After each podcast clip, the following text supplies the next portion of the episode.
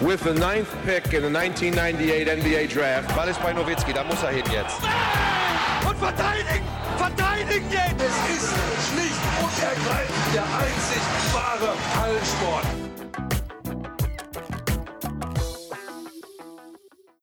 Hallo und willkommen zu einer neuen Folge von The Huddle, dem NBA-Podcast auf basketball.de.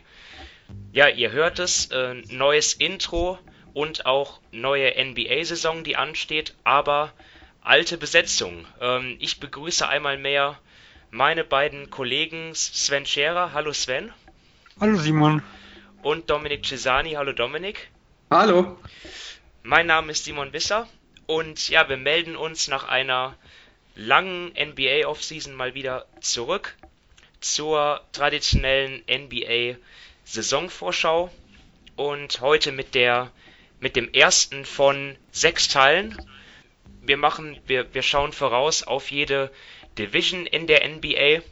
Heute beginnen wir mit der Southwest Division, äh, eine Division mit äh, einigen interessanten Teams und ja, der Ablauf wird folgendermaßen sein, dass wir ja zunächst mal ähm, kurz, aber auch nur ganz kurz zurückblicken. Was haben die Teams im Sommer gemacht, welche Veränderungen hat es gegeben und danach beschäftigen wir uns mit den Themen und den Fragen zu den Teams. Also jeder von uns hat sich ein Thema oder eine Frage äh, ausgesucht, die ihn besonders beschäftigt, die ihn besonders interessiert zu dem Team, was auch unserer Meinung nach äh, ja die Saison des Teams bestimmen wird.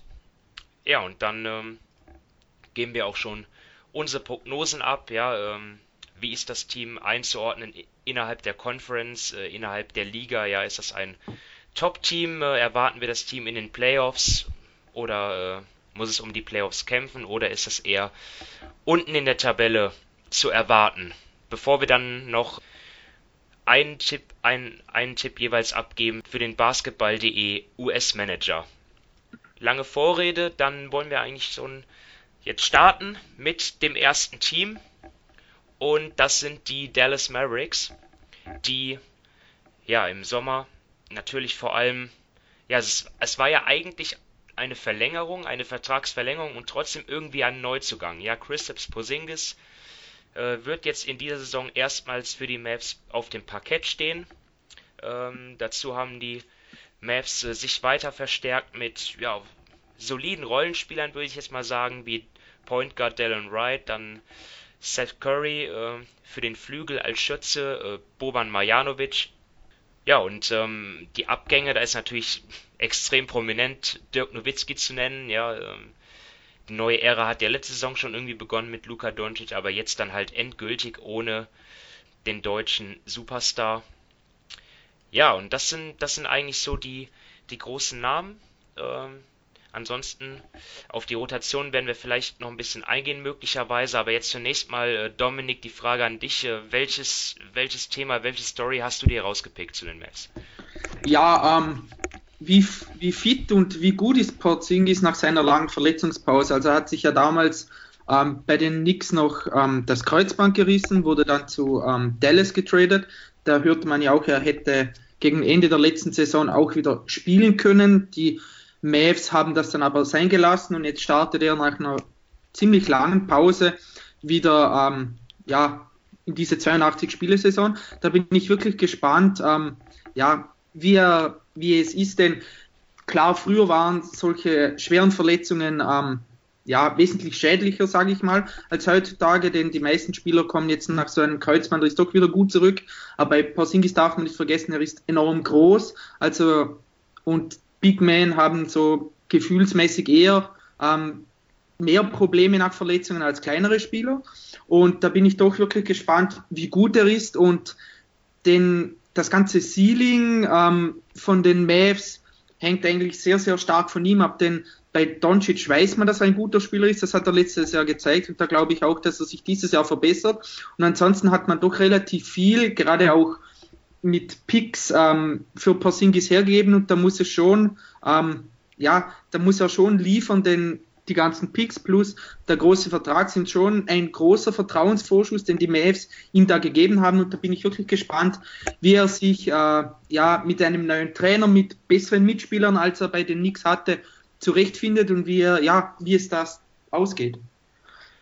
Ich glaube, das Interessante ist ja, selbst ohne die Verletzungen, äh, die ein ganz, ganz großes Fragezeichen sind, ist ja der, ich sag mal, der Wechsel von einem Gurkenteam, um es mal sozusagen, in New York, ähm, wo er nie neben einem wirklich guten, kompetenten Point Guard äh, und Ballhändler irgendwo gespielt hat, zu jetzt einem Team, das einen Luka Doncic hat, der das äh, zumindest im Rookie-Jahr sehr, sehr gut gemacht hat und der ja auch in, in, ganz, ganz vielen Prognosen als einer der besten Spieler unter 23 gilt.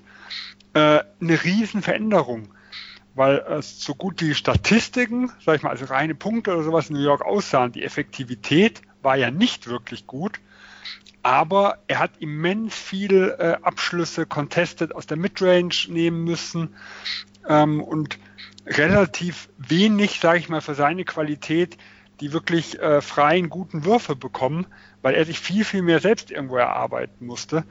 Äh, und ich glaube, auch hier selbst wenn ein, wenn ein Porzingis gesund ist, werden wir vielleicht noch nicht zur Saisonstart, aber so im Laufe der Saison mal sehen, was kann er wirklich und taugt er für diese, sag ich mal, zweite Option, so ein Top 20 Spieler irgendwo, weil ich glaube, in diese Richtung muss er kommen, damit sich der Trade für Dallas äh, rentiert und damit die wirklich mit Doncic und Porzingis ein, äh, ja, ein gutes Duo haben, mit dem man positiv in die Zukunft gucken kann. Porzingis ist natürlich ähm, das große Thema bei den Mavs, auch derjenige, ähm, wie ihr schon angesprochen habt, von, von dem es abhängen wird, wie, wie erfolgreich die Mavs sein werden. Ähm, ich habe erwartet, dass, dass er genannt wird, deswegen habe ich mich jetzt mal auf eine andere Sache konzentriert und zwar wird mich interessieren, wer jetzt eigentlich der drittbeste Scorer oder Schrägstrich Spieler des Teams sein wird, weil ähm, eins ist ja klar, das Team wurde jetzt um die beiden herum aufgestellt. Ja, also die, die Zugänge, das hat man ja im, im, im Sommer dann gesehen. Ja, das waren jetzt keine Stars, wo man ja vor der Offenseason sich gefragt hat, äh, ja, werden die Mavs jetzt Jagd machen auf einen Al Horford, Kemba Walker? Ähm, ja, ich, haben sie jetzt keinen von denen bekommen. Dafür halt irgendwie schon kleinere sinnvolle Ergänzungen, ja, ein bisschen Shooting, dann ein bisschen Defense ähm, äh, am Perimeter. Ähm, ja, ein bisschen was auch für die Breite dann auf den großen Positionen. Und ja, ich bin gespannt, äh, ja, wer da jetzt irgendwie dann vielleicht der, der dritte Mann sein wird. Äh, ich habe zum Beispiel beim Media Day hat ja Tim Hardaway Jr. irgendwie ja, einen Vergleich angestellt, dass er irgendwie Luka Doncic und Christoph Porzingis so wie die neuen äh, äh, Steve Nash und Dirk Nowitzki sieht und er und er halt am liebsten dann äh, der neue der, der neue Michael Finlay irgendwie sein wird, wo, was natürlich schon als Vergleich ziemlich hochgegriffen ist, weil Michael Finlay ja, ja damals neben Nash und Nowitzki auch um die 20 Punkte aufgelegt hat. Und, ja, was ähm, heißt denn hochgegriffen? Ich bin schockiert, dass sich Tim Hardaway Jr. nicht als einer der zwei besten Dallas-Spieler hält. also ich finde, er ist sehr bescheiden geworden. Ja, äh, das ist er. Liegt vielleicht auch daran, dass er in den, in den letzten Jahren nicht unbedingt immer mit, mit äh, hohen Wurfquoten geglänzt hat. Ne? Ein bisschen Hoffnung macht, dass halt in, in, in den Saisons, wo er wirklich bei einem besseren Team gespielt hat, wo er da auch effizienter war. Ähm, ja, aber ist auch die Frage, ob er überhaupt starten wird auf der 3. Ne? Da ist ja auch noch Justin Jackson. Ähm, ja, also ich bin mal gespannt, wer da jetzt äh, sich hervortut. Es kann auch Dwight Powell sein, ähm, den ja die einen, den, den man ja mehr oder weniger kritisch sehen kann. Ähm, aber ja, ich bin da einfach mal gespannt.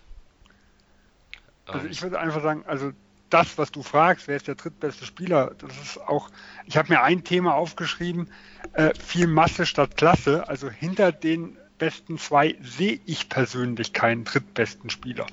Da gibt es so viele Kandidaten. Ich denke, wenn ein, wenn ein Wright seinen Schuss äh, hinbekommen kann, äh, also so halbwegs zumindest aus dem Catch and Shoot gut aus der Distanz trifft, dann hat er eine Chance.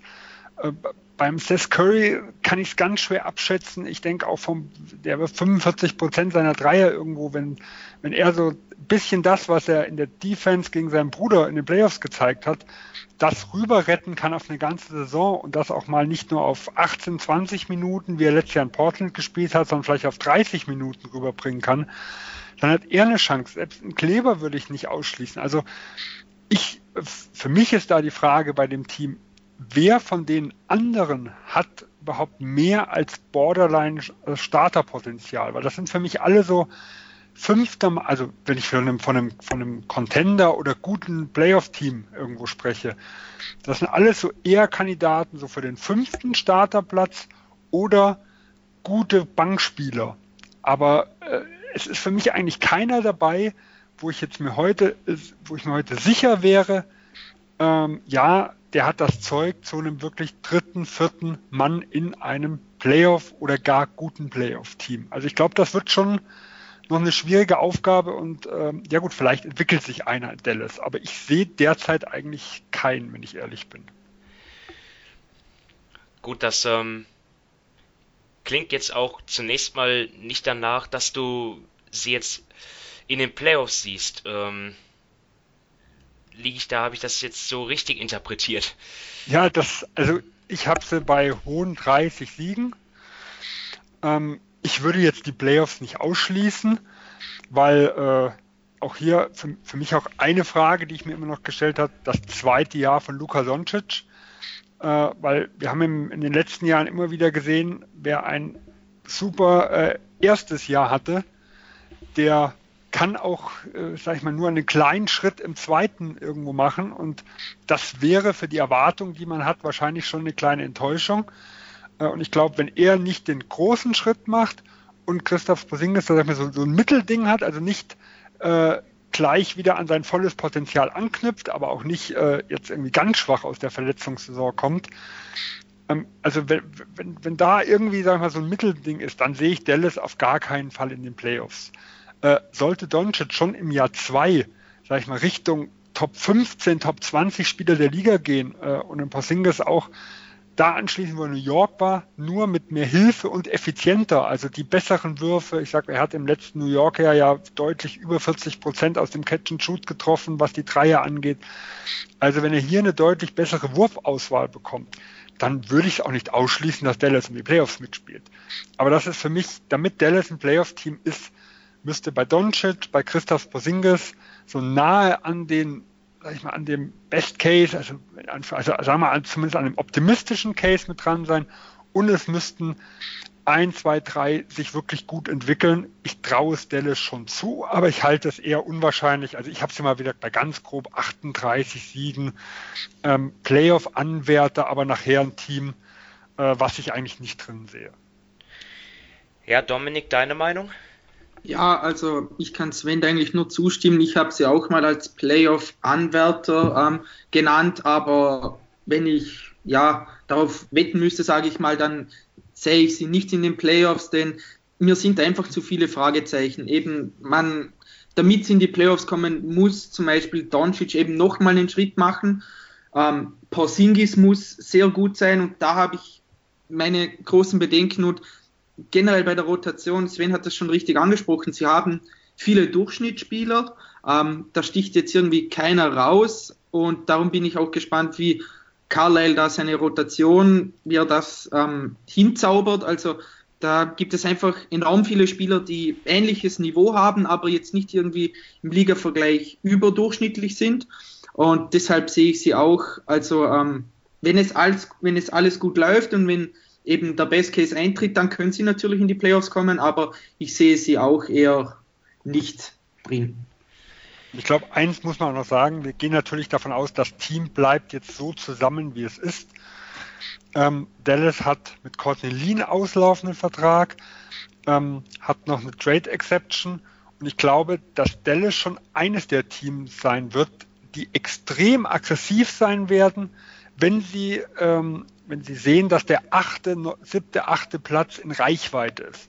Ich glaube nicht, dass jedes Team äh, so viel riskieren wird wie Dallas. Also rein mal der Einschätzung von dem, wie sie in den letzten Monaten irgendwo gehandelt haben. Und das kann natürlich nochmal was ändern. Nur äh, ich prognostiziere, sie gehören zu den aggressiven Teams, aber da ich nicht weiß, was irgendwo passieren könnte, kann man das natürlich nicht allzu, äh, allzu gut in die Bewertung einfließen lassen. Das sind natürlich Dinge, ähm, ja, wir haben hier keine Glaskugel. Also wir müssen halt auch davon ausgehen, ähm, dass es, dass sich, dass das Team ähm, jetzt erstmal so bleiben wird. Klar, es gibt ein paar Franchises, zu denen wir auch noch kommen werden im Laufe der Vorschau, wo es schon sehr realistisch ist, dass sich da noch was tut im, im Laufe der Saison, aber auch, ans, auch bei Gesundheit, ja, wir, wir müssen, wir gehen halt jetzt von dem Stand aus, dass die Spieler fit sind ähm, und das tue ich auch bei, bei Porzingis, dass er seine 60 bis 70 Spiele macht ähm, und ja, es ist, also ich habe da schon ein paar Dinge, die da schon ja, die, die, die mir schon Hoffnung machen, jetzt aus Mavs Jetzt Sicht. kommt der Optimist. Ja, ja, es ist, nein, nein, ich meine, ähm, ihr könnt euch vielleicht ja noch daran erinnern, in der letzten Saison, wo wir auch äh, mal über die Mavs gesprochen haben, als sie wirklich heiß gelaufen sind, ja, so, dort hatten sie eine der besten ähm, zweiten Fünfen der Liga, ähm, angeführt von JJ Barea, der fiel dann aus, ähm, für mich auch, äh, ja, ein bisschen überraschend, dass er jetzt auch schon dann wieder fit sein soll, also spielklar sein soll äh, zum Saisonstart nach seinem Achillessehnenriss. Und ja, danach kam halt der Trade, äh, wo sie, glaube ich, drei Starter abgegeben haben für, ja, für, für nicht wirklich was, was, was sie dann, was ihnen dann weitergeholfen hat, außer Tim Hardaway Jr.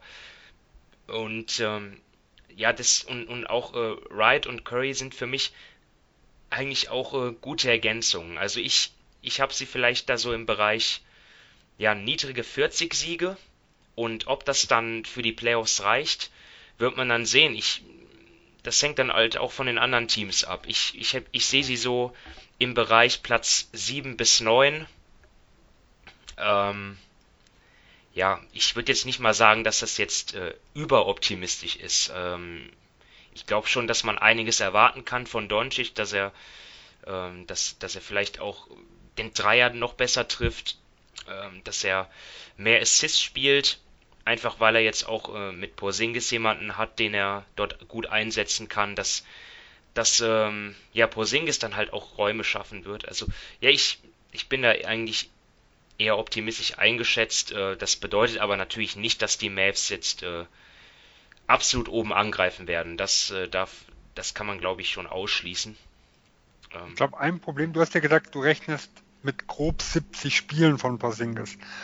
Selbst vor seinem Kreuzbandriss war er ja immer ein bisschen anfällig. Also die zwei gesunden Jahre in New York, äh, Rookie hatte er 72 und danach 66, hatte immer mal wieder äh, mit, mit Schwierigkeit im Körper zu tun. Dallas hat mir auch gesagt, äh, sie versuchen irgendwie auszubalancieren, sag ich mal, also weil die eine Seite war irgendwie war stärker wie die andere. Ich glaube, er hatte immer, immer links die Verletzung, wenn ich mich nicht täusche. Ähm, also äh, er ist ja auch vor seinem, äh, vor seiner gesagt, Knieverletzung gehört er zu den Anfälligen. Das heißt, ich bin halt selbst ohne diese Verletzung bin ich halt immer ein bisschen skeptisch bei so Dingen, ob das, also ob sie das jetzt erstmal hinbekommen, das will ich halt sehen. Weil mit 70 Spielen hätte ich mit ohne die, ohne die anderthalb Jahre Pause von ihm ungefähr gerechnet. Und so gehe ich halt eher davon aus, ja, wenn es 65 irgendwo wären, würde es mich nicht wundern. Ja, also wenn da nochmal einige Spiele nach unten gehen, wenn man ein bisschen vorsichtiger ist wenn man halt einfach seine Verletzungshistorie, auch wenn es nie große Dinge war, irgendwo im Hintergrund behält. deswegen bin ich bei solchen Dingen halt etwas vorsichtiger und sage, es muss schon ein sehr optimistischer Case rumkommen, damit ich diese Anfang 40 irgendwo sehe, die ich, wie gesagt, nicht für ausgeschlossen halte, weil, wie gesagt, meine Kohlen 30, zwei, drei Spiele hin oder her, äh, da muss man nur sehen, es fällt, fallen ein, zwei Teams, sag ich mal, mit größeren Verletzungsdingen oder sowas komplett raus äh, und da gibt es plötzlich massenhaft Siege irgendwo zu verteilen. Und dann sieht eine Bilanz, also Prognosen von irgendwelchen NBA-Bilanzen natürlich ganz anders aus. Ja, ja, das gute Punkte auf jeden Fall. Ähm, ja, die, die Manager-Tipps, da, da haben wir uns ja nur äh, ein paar Picks dann äh, pro Division rausgesucht, das schieben wir hinten an und machen weiter mit den Houston Rockets. Natürlich äh, ja, auch ein, eine große Story der Offseason halt der Trade von Chris Paul äh, nach OKC. Dafür ist jetzt Russell Westbrook äh, bei den Rockets. Ähm, ja, also die Rockets haben dort auch reagiert dann halt auf das ähm, erneute Scheitern an den Golden State Warriors. Ähm, diesmal sogar schon in der zweiten Runde. Also da waren sie auch sehr aggressiv, sehr proaktiv. Und das ist aber eigentlich, wenn man ehrlich ist, auch der einzige große Neu Neuzugang. Also natürlich haben sie Tyson Chandler verpflichtet, Ben McLemore, ähm, ja, dann auch so Leute wie, wie, wie Anthony Bennett, Ryan Anderson, Turbo Cephalosha, muss man erstmal schauen, ob die es überhaupt in den Kader schaffen. Ähm, ja, Bennett hat jetzt irgendeine Verletzung, wird irgendwo operiert. Ja, da also ist ja unklar, wie lange also, er überhaupt ausfällt. Ja, also zwei, zwei äh, Testspiele haben die Rockets ja schon hinter sich. Bennett hat da nicht gespielt. Ähm, ja. Gut, bei den Abgängen natürlich neben Chris Paul dann vielleicht auch noch jemand zu nennen wie äh, Kenneth Farid, Iman Shumpert, aber eigentlich haben sie da nicht so viel verloren. Der, die, die Rotation ist eigentlich relativ unverändert, halt bis auf Russell Westbrook und ich bin mir sehr sicher, dass das auch äh, ein Thema sein wird. Ähm, Dominik, will, willst du wieder beginnen mit deinem Thema? Ja, können wir gerne. Ja, ich habe wie funktioniert das Zusammenspiel zwischen Harden und Westbrook ist vom ist eh eines meiner Themen. Also da bin ich wirklich sehr gespannt. Es sind ja beide extreme High-Usage-Spieler, die gehörten letztes Jahr beide zu den Top 10 in der Kategorie Harden auf 1. Ähm, Westbrook war in seiner Zeit bei OKC eigentlich nie Off-Ball-Spieler und Harden kann es zwar theoretisch, aber hat es in den letzten Jahren auch wesentlich, selten wesentlich seltener gemacht, weil er einfach am Ball so viel besser ist.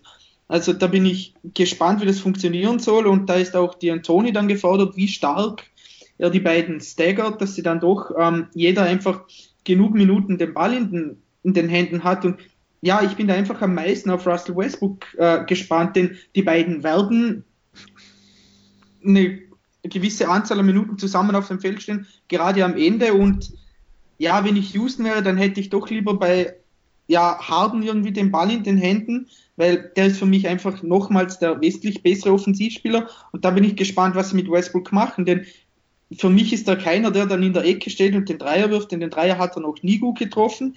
Fängt er an zu cutten, das hat er bei OKC auch eigentlich niemals gemacht. Also ich glaube, Houston wird eine effiziente Offensive ähm, stellen. Das mit Harden und mit D'Antoni ist das für mich eigentlich eine, ja, eine gegebene Sache, aber da bin ich doch schon sehr gespannt, wie es zwischen den beiden funktioniert, denn der Fit zwischen Paul und Harden war für mich ähm, wesentlich ja, flüssiger als der Fit zwischen Harden und Westbrook.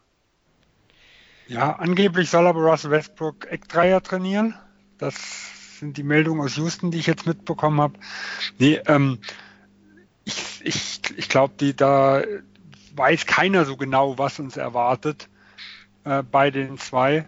Auch der, die gesamte Offensive der Rockets wird, wenn man Daryl Morey irgendwo glaubt, etwas anders aussehen. Ähm, er hat jetzt ja auch in den letzten Tagen gesagt, wir haben einen der besten Halbfeldspieler der Geschichte mit Hasen und einen der besten Transition-Spieler der NBA-Historie mit Russell Westbrook. Ähm, und sie wollen ein, also sie wollen etwas schneller spielen. Im letzten, in den letzten Jahren mit Paul und Hasen äh, sind, ist ja das Spiel deutlich langsamer geworden, wie man es eigentlich von der Anthony irgendwo gewohnt ist.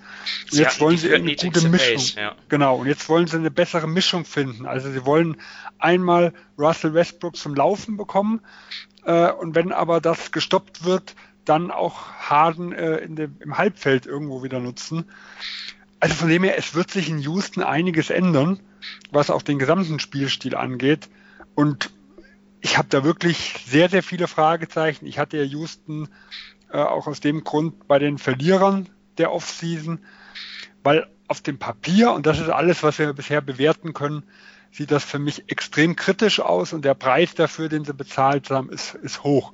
Ich hatte aber auch damals schon in, der, in, der, in dem Verliererpot irgendwo gesagt, trotzdem halte ich keinen für bescheuert, der sagt, Houston wird am Ende Meister, weil das Ceiling von, von dem, vom reinen Talentlevel her ist noch höher wie im letzten Jahr, weil ich glaube, äh, wenn wir einfach mal sowohl die Gesundheit irgendwo mitnehmen, sowie halt die individuelle, das individuelle Potenzial, glaube ich halt, dass ein Russell Westbrook schon äh, ja, mehr bringen kann, wie ein Chris Paul, sage ich mal, in seinen älteren Jahren.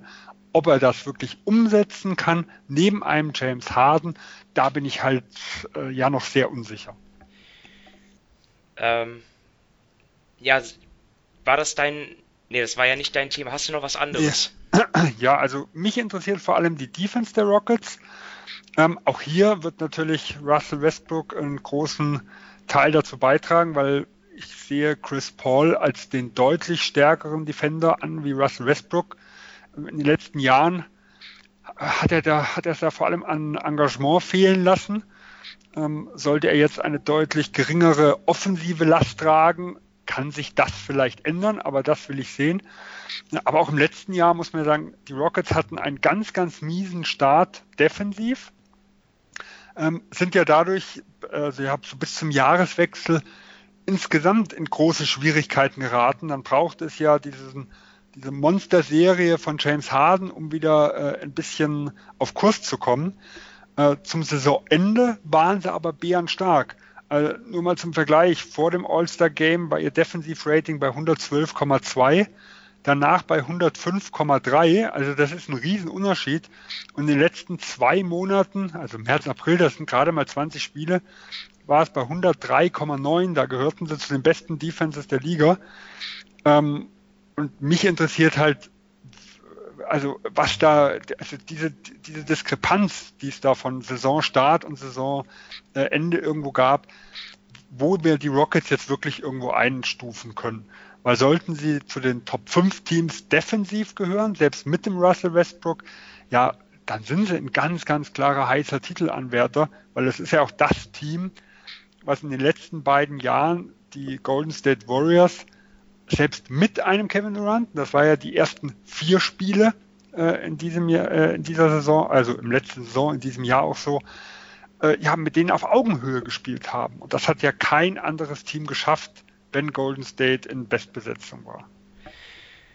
Also das waren jetzt auch zwei Punkte, die, die ich auf dem Zettel hatte. Also das äh, Zusammenspiel von Westbrook und Harden, vor allem in der Offense, aber auch in der Defense halt. Da hat er jetzt äh, Austin Rivers sich auch geäußert, dass er gesagt hat, ja, das ist ja kein Problem. Ähm, ich bin dann halt für die Defense zuständig und wenn ich mit Westbrook oder Harden auf dem Parkett stehe, dann übernehme ich den, den stärksten. Ja, ähm, gute Nacht. Backcourt-Spieler. ja, ich zitiere ihn ja nur, ne? Ähm, dann kann man vielleicht noch Eric Gordon nennen, aber es ist generell äh, dann vielleicht um anderen, um ein anderes Thema noch einzuwerfen, ist dann für mich auch die die Kadertiefe, ne? Also da da gibt's wirklich äh, vier fünf Spieler, die über jeden Zweifel erhaben sind, aber was danach kommt ähm, und da hat ja äh, Daryl Morey, der GM, hat ja auch dort sehr, da war er relativ umtriebig, was so, was so Leute angeht, ja, die jetzt so Kaderplatz, wo es dann um Kaderplatz 10 bis 15 geht, ja, auch auf der, auf, auch auf der Center-Position, da ist jetzt auch die Frage, ist, äh, was, wie viel steckt noch im Tank bei Tyson Chandler? Ähm, ist Isaiah Hartenstein schon so weit, äh, dass, dass er ja, die Backup-Rolle von Capella übernehmen kann. Was ist eigentlich, also Hartenstein war ja auch überragend letzte Saison in der G-League. Ähm, muss man mal sehen, äh, wie sich das über die NBA übertragen lässt, übertragen lässt. Dann ist Nene, mit dem hatten sie ja verlängert. Äh, da gab es jetzt aber irgendwie so, äh, da, da hat ist die NBA dann eingeschritten. Das habe ich leider nicht ganz äh, verfolgt, ja. worum es da jetzt ging. Also, also sie wollte, äh, Houston wollte ein Trade Asset bilden äh, indem sie ihm einen Vertrag gibt mit relativ hohem Bonusanteil. Ähm, dieser Bonusanteil war aber, glaube ich, an, gerade viel an Spiele gekoppelt. Also sie, die, die, Rockets haben das selber in der Hand gehabt, ähm, ob Nene den Bonus bekommt oder nicht. Aber durch diesen Bonusanteil äh, hätte er sich gut als Trade Asset geeignet, weil wenn man ihn tradet, dann würde, weil es wahrscheinliche Bonis wären, äh, hätte das mit reingezählt. Das heißt, der garantierte Vertrag wäre, ich habe mal irgendwo bei, ich weiß nicht mehr genau, wo es war, ich glaube bei 2,6 oder das, war um die Minimumvertrag gewesen, aber es wäre es wäre noch einige Millionen draufgekommen durch die Boni und dadurch hätte man mehr Gehalt aufnehmen können, der zurückkommt nach Houston. Also da haben sie halt einfach versucht, sich mehr Gehalt dran zu schaffen, wenn sie den traden müssen, ihn aber gering zu halten, also das Gehalt gering zu halten falls sie Nene äh, behalten, damit sie halt nicht so tief in die Luxussteuer mit reinkommen. Und da hat die NBA gesagt, das steht, das ist zwar nicht explizit ausgeschlossen, äh, in den Regeln, aber gegen das Grundprinzip würde das verstoßen. Ähm, also da wäre quasi der Sportsgeist äh, in der Hinsicht verletzt und sie haben deswegen diesen Vertrag so nicht, äh, äh nicht durchgewunken und die, also er ist jetzt immer noch drin, aber die Vertragsgestaltung sieht etwas anders aus und die Boni so, wie es, wie es gestaltet wurde, konnten sie nicht machen, sondern sie mussten das etwas umstrukturieren. Aber Nene wird weiterhin für die Rockets spielen, ähm, ist aber auch verletzt, ne? Ähm, ja, kann das sein? Er wird auch weiterhin vor allem da sein, um Gehalt zu generieren, sag ich einfach mal. Ganz böse. Ja, ähm, ja, also auf jeden Fall Mori mal wieder, äh, wie schon das ein oder andere Mal davor, äh, ja, die, die Grenzen des CBAs ausgelotet, kann man das so sagen.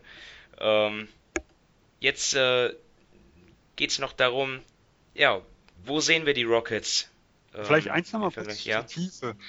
Ähm, also, ich glaube, wir machen den Podcast schon viel zu lange zusammen. Ich hatte mich genau auch die drei Punkte drauf, die wir jetzt äh, besprochen hatten. Ähm, aber eins, wo ich positiv bei den Rockets sehe, also ich finde die Tiefe, wenn ich jetzt einfach mir den Kader angucke, irgendwo ein bisschen erschreckend. Wenn ich aber die letzten Jahre sehe, sie waren immer in der Lage, aus dem Nichts nochmal irgendjemanden hervorzuholen. Ja. Ähm, also Austin Rivers ist für mich zum Beispiel ein Beispiel. Äh, das, was der in Washington abgeliefert hat, war, ja, sag ich mal, peinlich. Äh, relativ schwach. In Houston war er deutlich stärker. Äh, wir können ein, ein, ein, Haus nehmen, Daniel, Daniel Haus, der aus dem Nichts kam letztes Jahr, also den ich vor, vor einem Jahr überhaupt noch nicht kannte. Äh, Kenneth Farid war relativ abgemeldet, hat in Houston, sag ich mal, die Capella Light-Rolle irgendwo doch für das, für meine Erwartungen recht gut übernommen. Äh, und auch wenn man in die Historie von Murray irgendwo zurückkommt, egal ob Beverly oder Chandler Parsons, die alles Zweitrunden oder ungepickte Spieler waren, so ein, zwei No-Names haben die eigentlich regelmäßig ausgepackt. Von dem her bin ich nicht ganz so skeptisch, ähm, wie es zumindest auf dem Papier irgendwo aussieht. Also mich würde es jetzt nicht wundern, wenn jetzt Ben McLemore nicht doch noch ein NBA-Rollenspieler in Houston werden könnte oder halt irgendeinen anderen noch auspacken. Ähm, bei anderen Teams wäre ich da schon noch mal etwas skeptischer wie bei Houston. Gut, ähm, dann kommen wir zur Aussicht. Äh, die Rockets vor zwei Jahren mehr als 60 Siege geholt, in der Vorsaison 53. Dominik, äh, wo siehst du die Rockets? Äh, darunter, darüber oder dazwischen? Ja, ähm, ja, ich glaube eher so ähnlich, ja, wie letztes Jahr eventuell ein wenig besser. Das, was ich bei den Mavericks skeptisch war, da bin ich jetzt bei den Rockets etwas optimistischer, eben weil sie mit Harden einen absolut überragenden Spieler haben. Sie werden es auch irgendwie schaffen, Westbrook zu integrieren. Mit der Defensive plus eben die Tiefe, da gibt es natürlich äh, gewisse Fragezeichen, aber die Rockets haben in den letzten Jahren immer gezeigt, dass sie ein sehr, sehr gutes Regular-Season-Team sind. Selbst wenn viele Verletzungen sind, Harden hat sie da immer durchgeführt und deshalb habe ich sie jetzt mal als Homecourt-Anwärter ähm, getippt und eben auch, ja, eher weiter oben als weiter unten in den Playoffs. Da kann ich mich eigentlich nur anschließen, Sven. Ja, ich habe es ja auch. Also ich, ich habe jetzt drei Teams, die ich so als Favorit auf den äh, Top Seed im Westen habe. Ähm, und da ist Houston mit drin. Also ich habe diese drei Teams mit einem Sieg Abstand. Von dem her, ob, wie, ob man die an 1, 2 oder 3 rankt, spielt da erstmal wenig Rolle. Also kaum eine Rolle. Ich habe sie ungefähr auch bei 53 Siegen. Ich glaube, sie werden besser sein wie in der letzten Saison, weil der Saisonstart war mies und sie haben trotzdem 53 gewonnen. Ähm, ich glaube auch, dass in der regulären Saison gerade die äh, ja, geringere Verletzungsanfälligkeit von Russell Westbrook ich dann schon nochmal als Vorteil sehen würde und so die, diese Schwächen, ich sag mal gerade, die, dass beide Guards nicht wirklich gute Verteidiger sind, ähm, dass er auf dem Flügel, gerade wenn es jetzt gegen Teams wie die LA Clippers gehen, die Leonard und George irgendwo haben, dass sie da immense Probleme haben, die, die irgendwo zu verteidigen, das sehe ich halt eher als Playoff-Schwierigkeiten, wie als Regular-Season-Schwierigkeiten. Deswegen glaube ich, also, und sie werden besser sein wie im letzten Jahr den Westen habe ich dieses Jahr aber auch insgesamt etwas besser, deswegen habe ich sie bei bilanztechnisch mit 53 Siegen und äh, einen Anwärter auf Platz 1. also um das vielleicht noch zu ergänzen, ich glaube, dass es schon bessere Teams im Westen geben wird als die Rockets, aber so Platz 3, 4 traue ich ihnen auf jeden Fall zu. Ähm, mal schauen, wie das dann äh, ablaufen wird. Wie wir schon gesagt haben, das, miss, das jetzt auch für, fürs Protokoll müssen wir nicht weiter erwähnen. Natürlich spielen da auch Ver Verletzungen dann eine Rolle, wer dann am Ende äh, oben landet. Ähm, dann machen wir weiter mit den Memphis Grizzlies. Die sind in einem ganz anderen Stadium natürlich als die Houston Rockets letzte Saison 33 Spiele gewonnen und sie haben sich damit den zweiten Pick ja, verdient erarbeitet. Jedenfalls ähm, ja, haben sie den neuen Point Guard ihrer Zukunft gedraftet mit Ja Morant. Ja, er soll ähm, die, die, die Memphis dann in neue Ära führen, die ja jetzt endgültig dabei ist. Marc Gasol ja schon vergangenen Februar getradet, äh, im Sommer jetzt auch noch Mike Conley. Ähm, ja, dann an, ansonsten haben die Grizzlies äh, ja auch noch Brandon Clark äh, gedraftet ähm, und noch viele Spieler in Trades dazu bekommen, wie Jay Crowder, Grayson Allen, Solomon Hill, Miles Plumley, ähm, Josh Jackson, DeAnthony Melton und Andre Iguodala, der vermutlich kein einziges Spiel für die Grizzlies absolvieren wird und da bleibt es dann abzuwarten, ob die Grizzlies einen Trade-Partner finden oder er dann irgendwann im Verlaufe der Saison doch aus seinem Vertrag herausgekauft wird.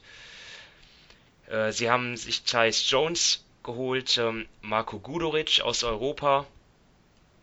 Ähm, ja, verlängert haben sie mit Jonas Valanciunas langfristig. Abgänge stehen hier Chandler Parsons, äh, Javon Carter, DeLon Wright, CJ Miles, Avery Bradley, Justin Holiday, Tyler Dawson, Julian Bushman. Also extrem viel Veränderung. Ähm, aber natürlich wird es ja wohl auf die Jungen jetzt ankommen. Ähm, nicht wahr, Sven? Ja, also ich habe, also sportlich äh, sehe ich da keinen großen Spannungspunkt in diesem Jahr. Ich glaube, die, die einzige Fragezeichen ist, behalten Sie Ihren Pick, der Top 6 geschützt ist, ähm, oder geht der nach Boston? Äh, ansonsten werden Sie um, um nichts eigentlich spielen. Also Sie werden äh, äh sehr, sehr weit unten im Westen stehen. Deswegen ist für mich der, das zentrale Thema die Entwicklung der Young Guns ähm, Im Vordergrund natürlich erstmal, wir haben John Morant in der NBA noch nicht gesehen. Äh, alles, was, man, was ich aus dem College so gehört habe, soll er, ist er extrem talentiert, super schnell, äh, guter Playmaker, aber mit wackeligem Wurf. Äh, was natürlich immer ja so eine gewisse Grauzone in der Liga ist, dass das Shooting auch vom Point, von der Point Guard Position aus äh, für einen Spieler, der den Ball vielen Händen halt, das wird halt immer wichtiger. Ähm, deswegen, ob er zukünftig, sag ich mal, ein All-Star-Spieler oder besser sein, äh, sein kann, das wird ganz entscheidend beitragen zu der, zu der langfristigen Zukunft der Memphis Grizzlies. Äh, und die zwei für mich wichtigsten Namen, die noch dazugehören, ist halt äh, Jaron Jackson Jr. Ich glaube, über den habe ich im letzten Jahr schon genug geschwärmt. Äh, ich glaube, der kann halt einer werden, der sowohl im defensiven Ende wie auch offensiv durch seinen, durch seinen Wurf äh, zu den besten Centern der Liga mal gehören könnte. Aber auch hier sind noch riesen Defizite irgendwo gewesen. Ich denke, man hat Valenciunas auch geholt, weil er halt körperlich noch nicht in der Lage ist, Center zu spielen. Ich hoffe, man sieht hier schon in Jahr zwei gewisse Fortschritte. Genauso hoffe ich mir das beim Rebounding, weil auch da hat er noch große Defizite. Also er hat noch sehr viel davon profitiert, wenn er zu Saisonbeginn, also in den ersten Monaten mit Marc Gasol zusammengespielt hat, war Marc Gasol nicht auf dem Feld, dann sah das schon noch sehr düster aus. Ähm, das heißt, da erwarte ich mir halt so den nächsten Schritt. Und der dritte äh, interessante ist für mich halt nochmal Brandon Clark, der ja auch von, schon von vielen als ja Top 10 Pick, manche sogar Richtung Top 5 Pick gehandelt wurde, ähm, der für mich vom Fit her einfach super zu Jaron Jackson Jr. passt athletisch äh, ja hinter, sagen wir, hinter Seilen ein, ein Anwärter auf die Nummer zwei irgendwo was aus dem College mitkam, aber halt schon äh, relativ alt, äh, Entwurf, der komplett umgearbeitet wurde, wo man mal schauen muss, wie sich das entwickelt, äh, aber der halt auch langfristig vielleicht eher so der vierte, fünfte Starter irgendwo sein kann, aber der halt in dem Gesamtkonstrukt, wenn ich die anderen zwei sehe, eine wichtige Rolle spielen kann. Das sind für mich die drei, sage ich mal, Spieler, auf die ich am meisten achte. Ja, und dann kann man vielleicht noch den, den ich, wo ich bis vor ein paar Tagen noch, noch mal den Rest Hoffnung hatte, äh, Josh Jackson mit reinnehmen, aber die haben sich ja schon geeinigt, dass er erstmal nicht ins Trainingcamp geht und dass er in der G-League erstmal auftreten will. Von dem her diese Hoffnung, dass er, sag mal, aus der Phoenix-Zeit, äh, dass er da rausgekommen ist und vielleicht mit Memphis, die an sich auf dem Flügel äh, große Defizite haben, da nochmal eine Chance erhält und sein, also aus meiner Sicht vorhandenes Potenzial, was er zumindest im College gezeigt hat, dann da irgendwo rüber rettet, das, äh, ja, da sehe ich jetzt schon relativ, das sehe ich relativ negativ. Ja, ich, ich kann mich dann ja diesmal kürzer halten, einfach weil mir fällt dort auch kein Thema ein, außer halt den drei Spielern, die du jetzt angesprochen hast, mit Morant, Jackson Jr., Clark, dann hätte ich dann hätte ich noch was äh, zu Josh Jackson gesagt, aber auch das hast du mir jetzt schon vorweggenommen. Also natürlich auch die Story mit, äh, dass er jetzt in der G-League dann äh, beginnt und auch gar nicht dann jetzt zum, beim, beim Training Camp dabei ist, das ist irgendwie auch schon so ein Alarmsignal. Ähm, Dann bin ich ja froh, dass ich anfangen durfte. ja, also das ist wirklich, äh, ja, das ist schon Wahnsinn eigentlich für einen vierten Pick der, der des Drafts vor zwei Jahren noch, äh, ja. Ähm, Dominik, äh, ja, jetzt überrasch mich. Äh, hast du noch irgendwas anderes Interessantes über die Grizzlies?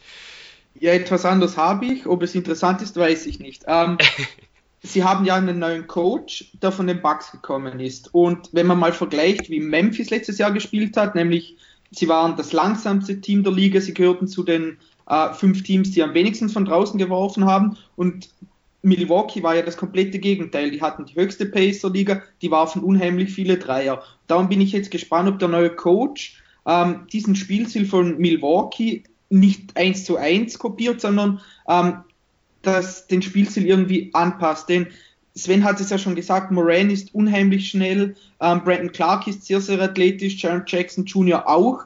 Da wäre es sicherlich sinnvoll, wenn man versucht, wesentlich schneller zu spielen, dass man nicht so oft in Halbfeldsituationen kommt, gerade wenn das Shooting und das Spacing so ein bisschen fragwürdig ist beim Team, da wäre es meiner Meinung nach von Vorteil, wenn man versucht, eben sehr schnell umzuschalten, eine höhere Pace zu spielen. Gerade auch, wenn Valanciunas auf der Bank ist, denn das ist für mich auch eher so ein, ja, überspitzt gesagt, so ein bisschen so ein Bremsklotz. Und darum glaube ich, dass es schon für Memphis ein Vorteil ist, wenn sie das Tempo mit den ganzen jungen athletischen Spielern erhöhen. Und ich glaube, da haben sie mit dem ehemaligen Assistenzcoach Taylor Jenkins von den Bucks einen, einen Mann, der, ähm, der diesen Spielstil kennt und der diesen Spielstil auch implementieren kann. Ich glaube nicht, dass die Grizzlies effizient sind, denn da fehlt eben das Shooting, die ganzen jungen Spieler. Ich glaube, da hat, man hat es in der Vergangenheit gesehen, das geht meistens nicht so gut, als ich glaube, sie werden offensiv auch wieder zu den schlechteren Teams in der Liga gehören, aber dieser Spielstil würde meiner Meinung nach besser zu den Stärken von den ganzen Jungs wie Morant, JJJ und Brandon Clark passen. Ja, interessant. Äh, das hatte ich jetzt mir gar nicht notiert. Ne? Ähm, neuer Trainer ähm, mit Taylor Jenkins, der sechs Jahre lang halt äh, Assistant Coach war unter Mike Budenholz, also fünf in Atlanta und dann letzte Saison in Milwaukee. Mal sehen, äh, ob wir dann auch genau diese Hard Basketball dann halt sehen. Ähm, ja, also Prognose ist ja auch, haben wir eigentlich auch schon gesagt, ne? Also die Grizzlies so eins der zwei, drei, ja, lass, lass uns zwei schlechtesten Teams im Westen vermutlich sagen, oder? Also ich habe sie mit sagen wir, Mitte 20 Siegen, ich habe sie einfach mal bei 24 bei mir festgehalten, wo ich die Siege zusammengezählt habe in der Liga ähm, mit, mit mehr wie fünf Siege Abstand zum zweitschlechtesten Team. Also ich habe sie ganz hinten und zwar ganz klar hinten. Und ja, den größten sportlichen Einfluss wird man äh, auf die Liga wird man wahrscheinlich damit haben, was man mit Andre Iguodala macht und ob man noch einen Jay Crowder irgendwo zu einem guten Playoff-Team irgendwo draftet. Selber wird man nicht allzu viel beitragen können. Ja, da kann ich eigentlich nur zustimmen. Ich habe sie jetzt auch auf dem letzten Platz im Westen. Ich glaube, da gibt es zwei Teams, die ja für mich so ein bisschen ja, Abstand haben vom Rest, aber dann die äh, Grizzlies nochmal ein bisschen mehr. als ich glaube, da kann man dieses Jahr sportlich und ergebnistechnisch jetzt nicht so viel erwarten. Wer wird nur das zweite Team sein? Ja, das wird, das ist die große Frage. Heute werden wir es nicht mehr feststellen. Ja. Denn ähm, von äh, den beiden anderen Teams erwarten wir noch wesentlich mehr. Ähm, obwohl die New Orleans Pelicans, zu denen wir jetzt kommen, ja auch in so einer Art Umbruch stecken, kann man sagen. Natürlich dank Zion Williamson, den sie an Nummer 1 gedraftet haben und dank des Abgangs von Anthony Davis zu den Los Angeles Lakers. Also dort ist, ja, soll ich das jetzt alles vorlesen? Dort ist fast alles neu. Also sie haben ja auch noch Jackson Hayes gedraftet und Nickel Alexander Walker, ähm, Marcos Luzado Silva, äh, der Zweitrunden-Pick. Ja, und dann natürlich das alles, was sie aus LA bekommen haben. Die ganzen Spieler wie Lonzo Ball, Brandon Ingram, Josh Hart. Dann Free Agents verpflichtet JJ Reddick. Nicolo Melli, Derek Favors ist, ist ebenfalls da. Ähm, sie haben verlängert mit Darius Miller, der allerdings ähm, die gesamte Saison verpassen wird. Aufgrund eines Achillessehnenrisses. Ähm, sehr bitter für den Ex-Bamberger. Ähm, ja, Abgänge stehen ja auch noch Solomon Hill, ähm, eigentlich keine große Rolle gespielt in der letzten Saison, anders als Julius Randle. Der hat auch zumindest offensiv für Furore gesorgt, ist jetzt bei den Knicks, genau wie Alfred Payton. Stanley Johnson nicht mehr da, äh, Darius Bertans, Christian Wood, Wood äh, Jack Diallo und Ian Clark. Ähm, ja, eigentlich quasi komplett neue Rotation, bis auf Drew Holiday und Etwan Moore. Und ähm, Sven, beginn doch einfach mal mit deinem Thema zu den Pelicans. Ja, für mich ist so eines der interessantesten Themen, wie gut ähm, sind die, sag ich mal, die, die vielversprechenden Spieler hinter Zion Williamson. Und mir ging es vor allem um die zwei ehemaligen Nummer 2 Picks äh, der Los Angeles Lakers, Brandon Ingram und äh, Lonzo Ball.